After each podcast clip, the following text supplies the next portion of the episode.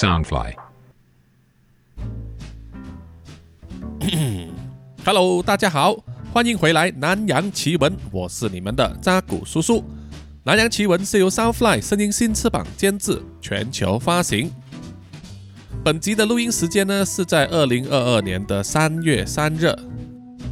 这几天要录音的时候呢，叔叔就进度比较慢了，是因为鼻子的过敏呢又发作了，久不久呢就会鼻子痒啊，打喷嚏，然后会流鼻水，这就干扰了我的录音工作。实在是非常麻烦。另外呢，最近这几天，这个中共 Omicron 病毒的蔓延啊，也非常厉害。除了在 Facebook 上啊，我看到很多我的朋友呢，都陆续的说自己确诊了，必须在家隔离。然后我老婆公司有几位同事的家人呢，也确诊了，所以大家呢都有点惊慌。而最新的呢，就是昨天才知道啊，我老婆的大姐也确诊了。哎呀，希望她能够快点痊愈。那么我老婆还有岳父岳母这边呢，就在这几天呢，就要拿一些补品啊、药啊、水果的拿去给她吃。所以啊，就由叔叔代劳了。叔叔每次都是做司机，负责送外卖啊。不过是自己家人嘛，这也没有办法。所以希望各位听众呢，也要自己小心注意啊，口罩戴好戴满，常常洗手消毒。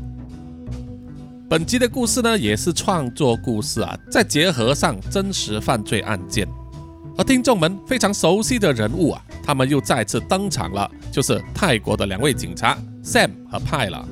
在听众们的留言之中呢，他们两位的人气啊，非常的高。嗯，这样子呢，就让叔叔啊觉得很开心。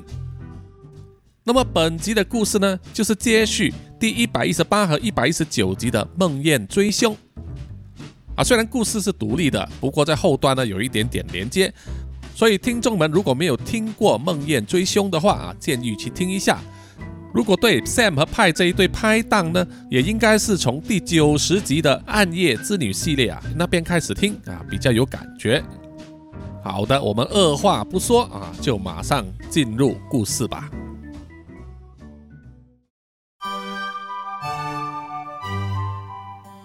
Sam 在睡梦之中感受到一股冷风吹进了鼻子里面，让他忍不住打了个哈气，然后就醒过来了，发现自己的口水呢从嘴角流出来，还弄湿了他制服的胸口上，于是马上啊要找一张卫生纸来擦一擦。这个时候他才发现啊，诶，怎么自己不是躺在家里呢，而是睡在警车里面。而坐在他身边的驾驶座上，头靠着车窗睡着的正是阿派呀、Sam 打开车窗，探头出去望一望啊，发现车子就停在马路边，正好是寺庙的大门旁边。他又看了看手表啊，现在是早上五点多，天色虽然还是很暗啊，但是已经有早起的人开着机车在稀稀落落的马路边经过。马路边也有穿着橙色袈裟的和尚经过。Sam 感到很奇怪呀、为什么自己会睡在车里面呢？他想尽办法要回想昨天晚上的情景。想着想着，他想起来了啊，他们昨天才破了一件凶杀案，死者雅雅的冤魂呢就不会再缠住他了。他还记得昨天晚上和派啊一起喝酒庆祝，自己应该是喝得很嗨了，就喝醉了吧。他们两个人都有一份默契啊，就是只要两个人喝酒的话，其中一个人不得喝醉啊，必须要载另外一个人回家。所以昨天是 Sam 自己喝醉的话，照理说派应该送他回家才是啊，怎么两个人就在路边睡起来呢？Sam 焦急的不得了啊，马上大力的去拍阿派的肩膀，还大声说：“嘿呀，死老鬼，不是送我回家的吗？怎么会睡在路边啊？” Sam 又马上去寻找自己的手机，点开一看啊，手机上有六十四个未接来电啊，都是来自他的同居情人。Sam 更加焦急了，更用力的去拍阿派的头。还有还有，完蛋了！死老头，你还不快醒来，马上载我回家呀！这个时候啊，阿派才懒洋洋的醒来呀、问他：“哎呀，别吵了，让我再睡一下嘛。”不行不行，我男朋友催我了，你得马上载我回去，给我好好解释。我整个晚上没有回家，他一定以为我去哪里鬼混了。如果你造成我们两个人分手的话，我就掐死你！说完啊，Sam 就使出他的莲花指，大力的去捏派的腰间肥肉啊，痛得派整个人跳起来，睡意全消，只好马上揉一揉眼睛，擦了擦嘴巴的口水啊，发动了引擎，要载 Sam 回家。在路上，Sam 很焦急的质问派呀：“嘿呀，你有没有搞错？我们不是早已经商量过，其中一个人喝醉的话，另外一个要载他回家的吗？你怎么也喝醉了，而且还睡在路边？”派皱着眉头，一边摇头说：“哎呀，不是啦，其实我没有喝醉。你每次都说你没喝醉的啦。啊，我真的是没有喝醉啊。其实我是真的要载你回家，不过啊。”哎呀，就是发生的事情，我是逼不得已的。哎呀，发生什么事情？你给我好好解释。如果你连我都说服不了，那我怎么样去说服我的爱人呢？派深深的呼了一口气，摇摇头啊，用无可奈何的语气说：“哎呀，其实是这样子的。我昨天晚上要开车走的时候，我我居然看到了脏东西呀！嘿，什么脏东西呀？”嘿，等等，你说的脏东西就是那个吗？阿 Sam 做了一个好像鬼要掐脖子的手势啊。派看了之后点点头。Sam 听了之后啊，不知道该笑还是该哭好。哎呦，不会吧？感谢菩萨，感谢菩萨，我没有看到啊，我没有看到。我希望保持这个样子啊。冤死的鬼魂们，不要再来找我了，你找派就好了。嘿呀，你说什么鬼啊？还不都是因为你带起的吗？现在现在居然传染到我这边来，这关我什么事啊？又不是我想要的，他们自己找上来的嘛。嘿呀，不过说实在的，你都当了警察几十年，什么尸体没看过，你也怕吗？派呀，摇摇头说：“哎呀，其实不是怕不怕的原因，我确实办过那么多凶杀案啊，尸体是看得太多了。”他们的脸再烂啊，我也接受得了。我唯一受不了的就是昨天晚上，他们突然出现在我旁边，我叫他们走开，他就消失了。我刚开车不久，他又出现在马路边。哎呀，真的很烦人呐，你知道吗？我实在是忍受不了，所以就停在寺庙旁边，这样子他们就没有再出现了，我才能好好睡一觉啊。Sam 想了想啊。就说啊，你这样子说也是情有可原呐，我也是了解的。哎，可是你有没有想过，为什么他们要找你呢？呃，呵，你以前是不是干过伤天害理的事情啊？你是不是杀过人呢？哎呀，我们合作那么多年，你不了解我的为人吗？我哪里有干过那种事情啊？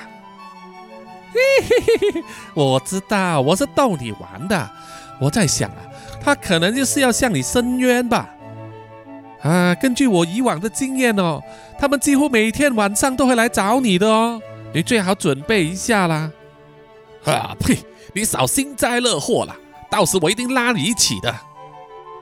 说着说着，车子就开到了 Sam 的家，Sam 就硬硬拉着派呀。进去他的家里面，跟他的爱人解释啊，花了一番功夫才能说清楚啊，没有搞到人家分手啊。于是派就离开了。这一天是他们的假期，所以 Sam 当然是在家里陪他的爱人，而派就是先去吃个早餐，再回家洗个澡啊，把身上的酒臭味都洗掉。而在这边呢，叔叔要跟大家科普一下。刚才他们两个人交谈的时候骂了两句脏话，啊，Sam 骂的 “Hea” 是泰国的一种戏语啊，其实意思就是差不多是王八蛋、笨蛋的意思。而派呢骂了一句 “I sa”，其实啊就是指畜生，是一句相当重的脏话。如果两个人不是非常好的朋友的话，啊，不会用这个字的。派洗了个澡之后，就坐在他凌乱的客厅那里。打开了电视，摊开报纸，好好的享受他独处的时光，因为心情很放松啊。看着看着报纸呢，他又睡着了。睡着睡着，他又感到一股寒意啊，睁开他睡眼惺忪的眼睛，这时候他就看见一个只有半边脸的女人就站在他的电视旁边。这样子突然出现了，吓得阿派呢，整个人都几乎要跳了起来。他深呼吸一口气之后啊，又在大骂：“哎，傻，你不要一直这样子突然出现来吓我好吗？有什么事你就好好说嘛。”这时候，那个女人就轻轻地举起了她的右手，指向了电视的画面电视新闻正在报道说，在靠近少波耶河旁边。显河汽油工厂附近的空地里发现了一具女尸，尸身高度腐烂了，难以辨识。警方正在现场搜证，并且把尸体呢安排送去中央医院进行尸检。派尽心的听完那个新闻之后啊，就发现那个只有半边脸的女人呢已经消失了。于是他就掏出一根香烟来抽，一面抽一面左思右想。想了一回之后啊，觉得在家里实在是坐不住啊，而且冤魂都过来找他给提示了，他不想天天被他这样吓着了，于是啊就起身换上了警察制服，准备前往中央医院。在出发的时候，他想要拨电话通知 Sam，可是想到今天是难得的假期啊，就让他和爱人一起相处吧，于是就自己一个人出门了。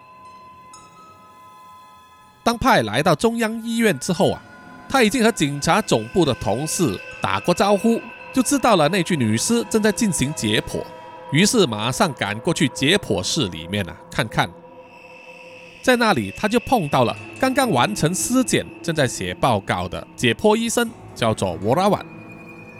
沃拉瓦医生看到有警察来，也觉得很惊讶，因为一般上警察是很少参与尸检的哈，除非是非常重大的案件啊。老练的 Sam 啊，跟医生打了招呼之后，就随便掰一个理由说啊，他刚巧在中央医院里面探访病人呐，就顺道过来看一下。瓦拉瓦医生也不疑有他啊，也不会多问，就告诉了派啊关于那具女尸的尸检报告。他说发现的女尸估计死亡时间已经有一个多月，高度腐烂了，肉体和器官都开始成液化了。无法取得指纹来辨别身份，现在只是采取了牙齿、一些头发去做 DNA 见证。发现尸体的时候，他身上没有任何衣物，也没有鞋子，腐烂的皮肤也看不出有没有纹身，身上没有佩戴项链或者是戒指这样的饰物。可是，在解剖过程之中，发现他的舌头里面穿了一个银色圆球形的舌环。估计死者的年龄介于二十五到三十岁。现场发现遗留的长发呢，带有褐红色，相信死者生前是有染发的。他的颈骨和头骨都有裂痕，应该是被某种钝器啊连续敲打致死。听了这些报告之后啊，派就皱了眉头啊，因为基本上完全没有受害人身份的线索，只知道他有佩戴蛇环，褐红色头发。二十五到三十岁，这样只会让警方无从下手啊！就算要查也查不了。这样下去就只有一个后果，就是把这个档案丢在一边啊，不了了之。瓦拉瓦医生写好了报告之后啊，准备用电子邮件呢发一份去警局。派在这个时候注意到啊，他要发的是曼谷的另外一个警察分局，所以严格上来说呢。这是属于另外一个分局的事务啊，派是不能插手的。于是他只是跟医生说：“啊，你就发邮件吧。”然后趁医生不注意的时候呢，掏出自己的手机，拍下了荧幕上的尸检报告画面啊，然后就施施然离开了。离开中央医院之后，回到了警局。那个时候已经接近傍晚了。警局里面的同事看到派在假期也回来上班，一点都不惊奇。啊，因为这个就是他常年的风格，所以也没有人管他。派就叫了泰式酸辣面的外卖，一边吃一边搜查电脑资料。他搜查了最近三个月的失踪人口档案里面有没有类似特征的失踪女性，结果并没有找到啊。派叹了一口气啊，他本身就不寄予厚望，因为泰国人口那么多。会有蛮多外省人呢来到曼谷工作，而曼谷又这么大，每天都会发生各种各样的事情。有些人就算真的失了踪，他的家人或者朋友啊，可能短时间内也不会发现啊，自然没有报案。这宗案件一开始就碰壁啊，再加上不是属于派所驻守的警局所管辖的范围，就算他再要怎么样去调查呢，能力还是有限的。他无奈的拍了拍头啊，在想着当那个女生的冤魂再来找他的时候，应该怎么样跟他解释。阿派一直看资料，看到夜深人静的时候啊，朦朦胧胧之中就睡着了。在睡梦之中，派好像听见了女人的哭声，忽远忽近啊，不知道是从哪里传来的。而他自己应该是身处在梦境之中，站在一片空旷的草地上啊，而头上只有一盏昏黄的路灯，只能大概照亮啊他方圆一米的范围。这个时候，他又大约听到了女人的哭声，于是啊，他就下意识的用右手摸着自己右边皮带上的枪套，摸到了他感觉熟悉的手枪，然后就慢慢的一步一步的往哭声的方向走过去啊。离开了路灯照亮的范围之后啊，前面就是一片黑暗。派就从他口袋里面掏出一支随身携带的小型手电筒啊。往前方照过去，他这只手电筒呢是军用的，亮度非常高。可是，在梦境里面呢，它的照明范围却异常的窄小。但是派并没有管那么多啊，他当警察这么多年，经验老练了，没什么场面他没见过的。于是他依然呢一步一步谨慎的往前进。突然间，他前脚踩了个空，就整个人啊好像掉进了一个坑洞里面。摔下去之后啊，才发现这个坑洞没有太深，左手摸到的是一片湿漉漉的泥土，而右手摸到的是有温度又有弹性的东西。于是阿派转头往右望，就看见了那个半边脸被砸烂的女子呢，躺在他的身边，全身赤裸，而他的手正好放在他的胸部上，吓得阿派整个人全身一震。这个时候，就有大量的沙土从他头上洒下来。派抬头一看呢，就看见在洞的上方，一个黑漆漆的人影呢，就用铁锹铲着泥土倒进派和那条尸体一起共处的坑洞里面。派马上擦了擦脸上的泥土啊，举起了右手的手枪，指向洞口上面的人影。突然就发现了，握在右手上的并不是他的手枪。而是一大撮血淋淋的头发，上面还粘着黏糊糊的脑浆。派张口大叫！可是坑上面的人影就好像完全听不见一样，继续的铲着泥土要把他们埋掉。泥土掩埋的速度也非常的快啊，一下子就埋到了派颈项的部分。可能不用多久呢，派就无法呼吸了。他继续大叫，没命的叫，扯开喉咙的叫。砰一下呢，他就整个人从沙发上摔到了地板上，从睡梦中醒过来，而 Sam 就站在他的身边，手上握着一杯黑咖啡，满脸疑惑的望着派说：“哎，我只是要拿咖啡给你啊，我没有推你哦，是你自己从沙发滚下来的哦。”派流了全身的冷汗啊，脸色苍白，好像惊魂未定一样啊。他喃喃自语地咒骂着，从地板上爬起身，然后一手抢过了 Sam 手上的黑咖啡，咕噜咕噜大口地喝着。Sam 也不管他，转身了就回到自己的办公桌上。派喝了好几口咖啡，放下了杯子的时候啊，就突然看见那个半边脸烂掉的女孩子，就站在他办公室的阴暗角落。身边还多了一个脸色惨白的短发女子，吓得派呢，直接把口中的咖啡全部喷了出来。当时吓得啊，整个警察办公室里面的同事呢，都哇哇大叫啊，鸡飞狗走。险些遭殃的 Sam 就站起来大骂说：“嘿呀，死鬼，你差点碰到我了！你今天是吃错药了吗？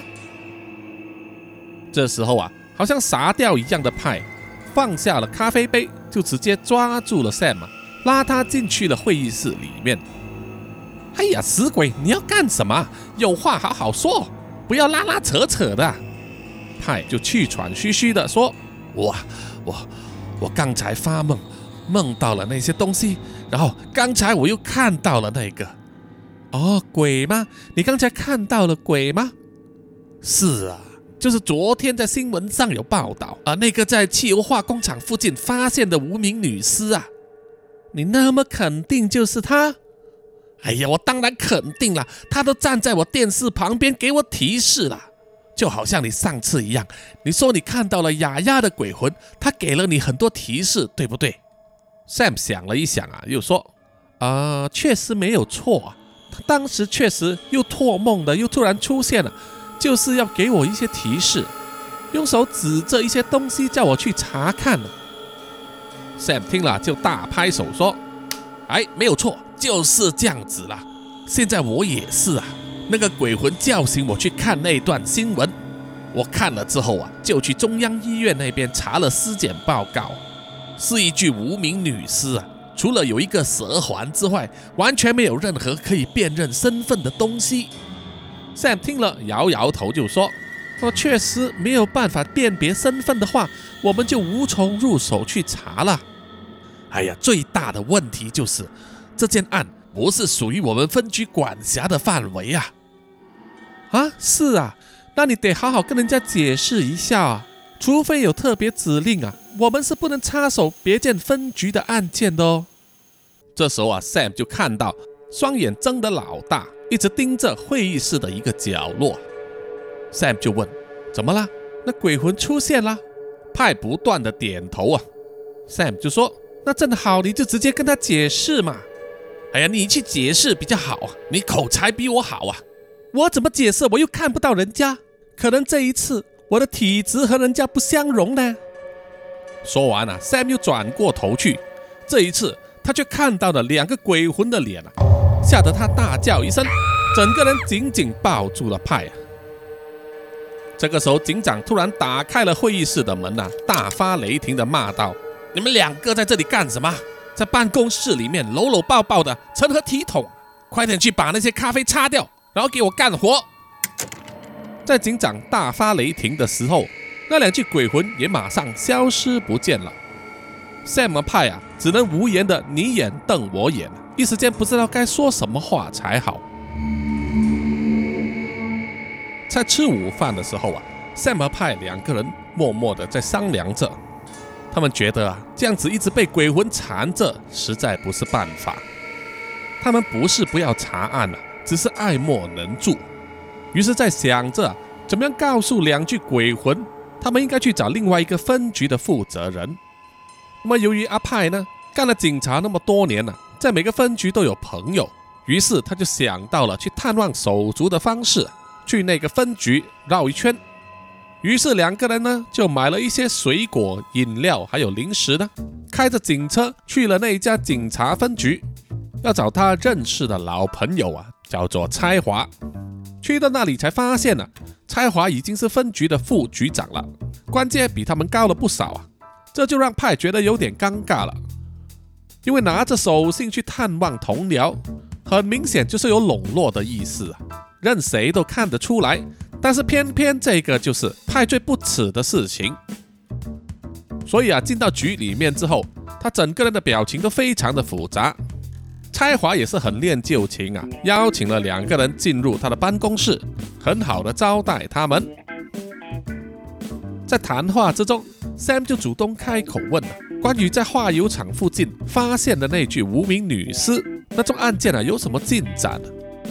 蔡华就觉得很奇怪了，为什么派和 Sam 会对那一宗案件特别有兴趣呢？Sam 就说，现在他们的分局啊有太多失踪人口，他也解释说，他们两个人才刚刚破了那一宗雅雅的失踪，后来演变成杀人的命案。啊，他说他对小女孩的遭遇呢感到非常的痛心。希望能够在这一方面的案件呢多多帮忙，贡献一份力量啊！蔡华听了之后啊，觉得这个理由蛮有道理啊，其实也有点牵强。毕竟啊，曼谷每一间警察分局所需要处理的案件都是堆积如山，大家都懒得去管别人的案子啊。但是蔡华坐上了副局长的位置，当然也懂得一些交际的手腕啊，所以他也不点破，只是笑笑说他要派警员去处理了。只是到目前为止呢，还没有办法找出女死者的身份，很难进一步深入调查。而阿派的表情就好像《华灯初上》里面的舞厅小姐在陪笑一样啊，皮笑肉不笑的，让 Sam 都觉得啊，他演戏实在演得太烂了。于是啊，只是匆匆谈了半个小时，就拉着派呢走了。在开车回去警局的途中，Sam 就不断的在吐槽了：“嗨呀，你怎么一副看见杀父仇人的样子？人家又没有得罪你啦。”你好好的笑一下不行吗？而且这次我们是有目的的嘛，我们是希望那两个鬼魂可以过去找他们嘛。如果真的成功了，我们反而应该感谢他们呐。派还是板着脸孔，一句话也不说。他就是因为这种硬脾气啊，也不懂得和上司或者其他同行的人打关系，做了几十年都没有办法升职。他们两个人回到警局的办公室之后啊，Sam 就急急忙忙的要上洗手间，派着坐在他平时躺着睡觉的沙发上啊，随手拿起了一份报纸来翻阅。翻着翻着的时候啊，眼角就发现那个只有半张脸和面色惨白的短发少女啊，又站在他办公室的角落，依然瞪大眼睛的望着他。派看到之后啊，皱起了眉头。心中正要咒骂，想要问这些鬼魂啊，到底想怎么样？他已经带着这些鬼魂去了负责查案的分局那里拜访过，应该交给那个分局的警察来接手啊，怎么又回来找他呢？这个时候啊，他就从远处听到 Sam 的大叫，然后就匆匆忙忙的跑回来，强作镇定的坐在自己的办公桌上，也不管身边的警察以狐疑的眼光望着他。Sam，只是瞪大眼睛，用眼神和头部的肢体动作啊，来暗示给派啊，意思就是说那些鬼魂并没有离去啊。派叹了一口气啊，他一定是在洗手间里面碰到他们了，做了一个我早就知道了的表情。接着啊，他又看到一道黑影快速的在走廊边飘过，然后就站在之前那两名女鬼魂的旁边。现在啊，一共有三个女鬼魂了。赛马一脸惊慌，却又不敢发出声音，用眼神去问派啊怎么办？Sam 就摇摇头说：“哎呀，你今天晚上有心理准备要在寺庙外面过夜吗？”时间很快到了晚上，五彩的灯光和鲜艳的霓虹灯陆陆续续亮了起来。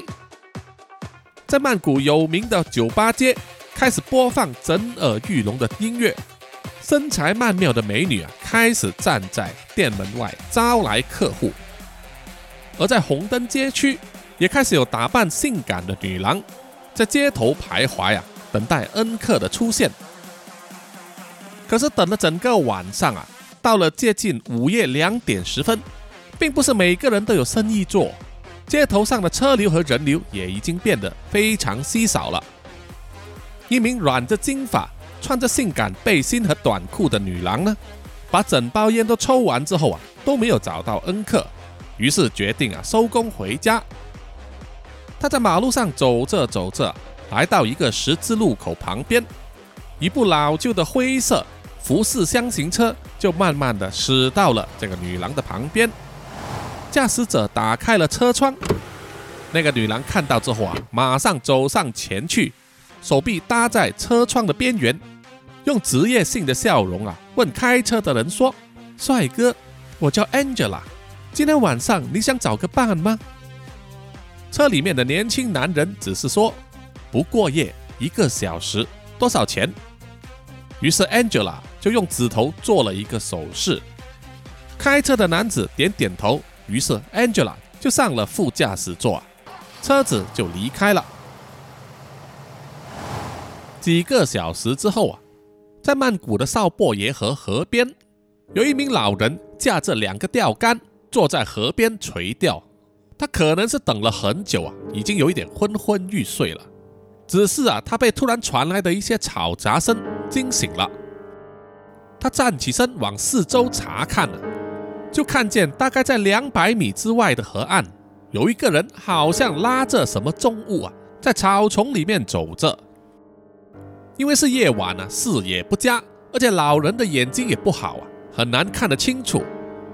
就是隐约看到有个人在河岸边的草丛啊，拉着一个重物。就在这个时候，其中一根钓竿突然间剧烈跳动了起来，发出了扑哧扑哧的水声。老人吓了一跳啊，忍不住马上回去要抓住那一根钓竿。然后他又回头的时候，就看见了远处的那个神秘人好像发现了他的存在，于是就匆匆忙忙的跑出草丛。跑向后上方的斜坡，接着啊，老人就看到斜坡后方好像亮起了灯，然后就是汽车引擎发动的声音，相信那个人就是开车离开了现场。老人处理好钓竿之后啊，就慢慢的走过去两百米之外，刚才那个神秘人所站着的地方，走到那里啊，他就发现。河岸边的草丛有一大块用黑色胶带包住的东西，其中一端还露出了金色的长发。老人看见之后啊，吓了一跳，马上手忙脚乱的拿出了他的手机，拨了电话向警察局报案。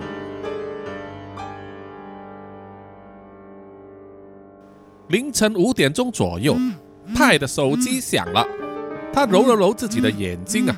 拿起了手机接听，听完之后，他挂断了电话，然后就拍了拍躺在他车后座的 Sam，叫醒了他，然后跟他说：“哎呀，起来了，有案件啊，我们得去河边看一看。”Sam 睡眼惺忪的说：“啊，现在吗？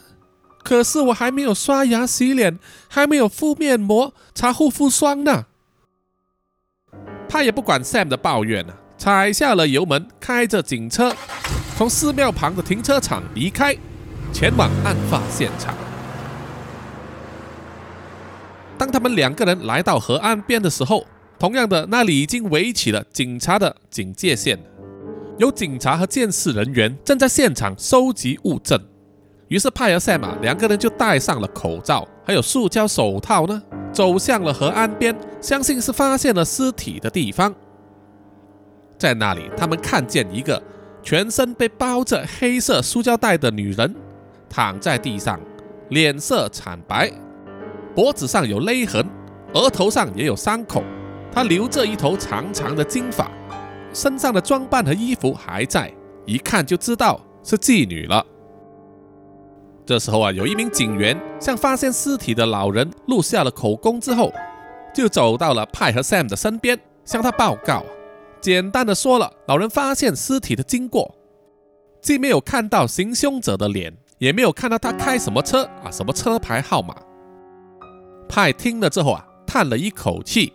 可是这次呢，尸体是完整的，所以能够录取到指纹，也可以根据他的照片呢，很快就能找到他的身份。相比起来呢，应该比较容易开始展开调查，因为有过上一次的经验呢。所以 Sam 和尸体呢是保持两步以上的距离啊，只敢远观。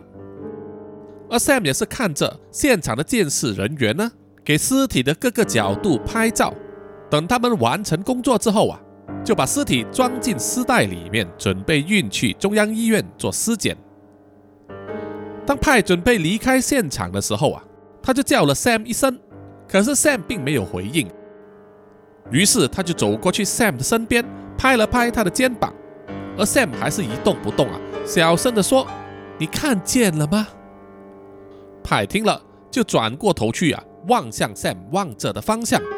这个时候，他就看见了，在河岸的远处站着四个女人，一个已经烂了半边脸，一个是皮肤惨白的短发女郎，第三个是昨天在洗手间把 Sam 吓了一跳的那个少女。而第四个就是他们刚刚看到躺在地上的那具尸体。派手心冒汗了。他回答说：“呃，我看到了。” Sam 的语音有点颤抖啊，他问：“这一次这宗案件是归我们分局管的吧？”哎呀，伤脑筋。派静静的点头，但是啊，他心里有更大的担忧，有一个想法马上冲上了他的脑袋！眼前他们看到四名死者的鬼魂，他假定四名死者都是被同一个人杀害的话，他们将要面对和调查的是一名连续杀人犯。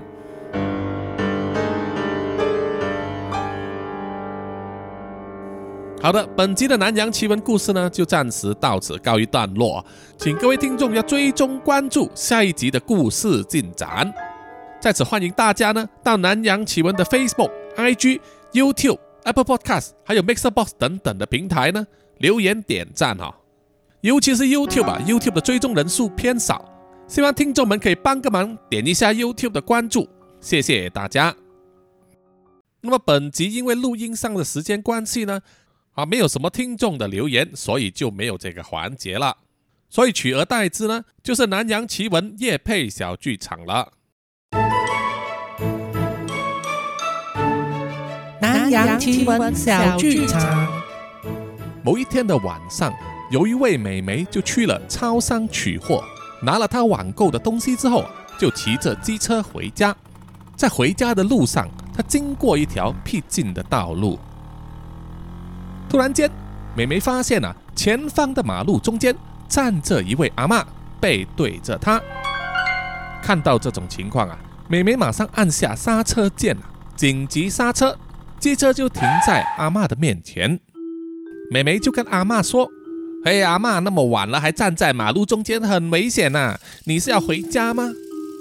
这个时候就传来了一阵诡异的笑声。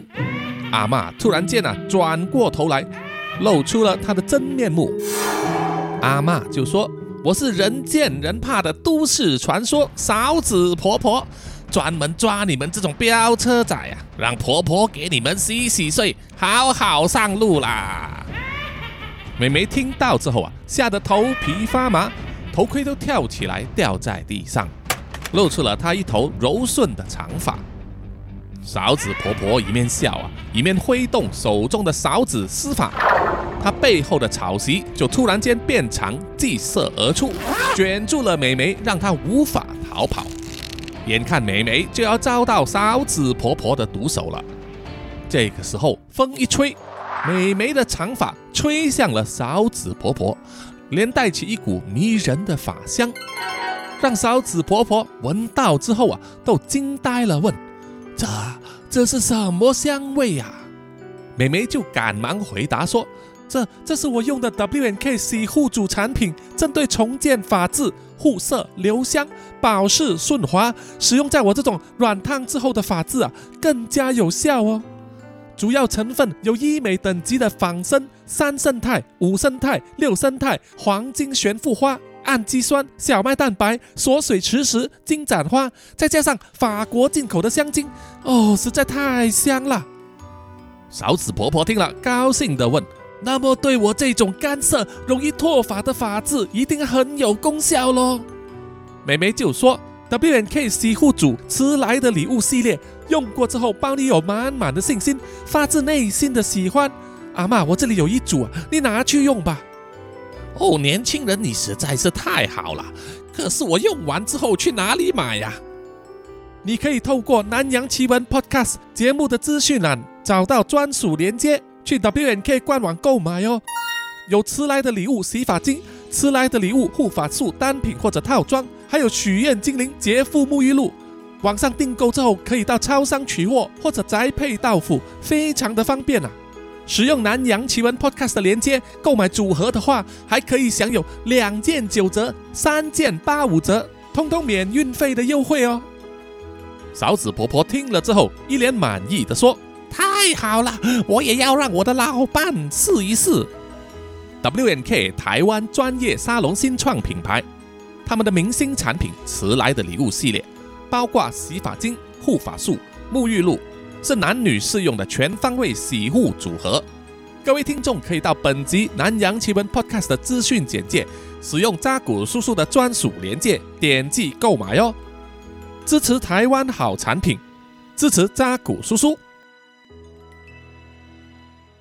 如果最近有需要用到洗发水、护发素还有沐浴露的话呢，请考虑啊叔叔推荐的这个 W N K Professional 洗护组合，使用南洋奇闻 Podcast 里面资讯栏的这个专属链接呢，就可以网上订购啊，这样子也可以支持到扎古叔叔，好不好啊？谢谢大家。好，本集的最后呢，叔叔就要感谢所有赞助南洋奇闻的听众们。首先就是南洋探险家 Jimmy Chin、庄森旺、Aaron Yu、Eliza Ma，然后就是南洋侦查员二四公园、图子、Ralph Wu、一直该、Sandy Lee、真爱笑、三十三、洪志伟、Kinas、林家达、蔡小桦、肖玉莹，然后就是南洋信徒 Adam Loxley、林奕晨、Fiona Chong、黄汉林、Linda、刘毛毛，最后还有一位新加入的黄祝金，谢谢你们啊，谢谢你们的赞助。那么我们下一集再见哈，拜拜。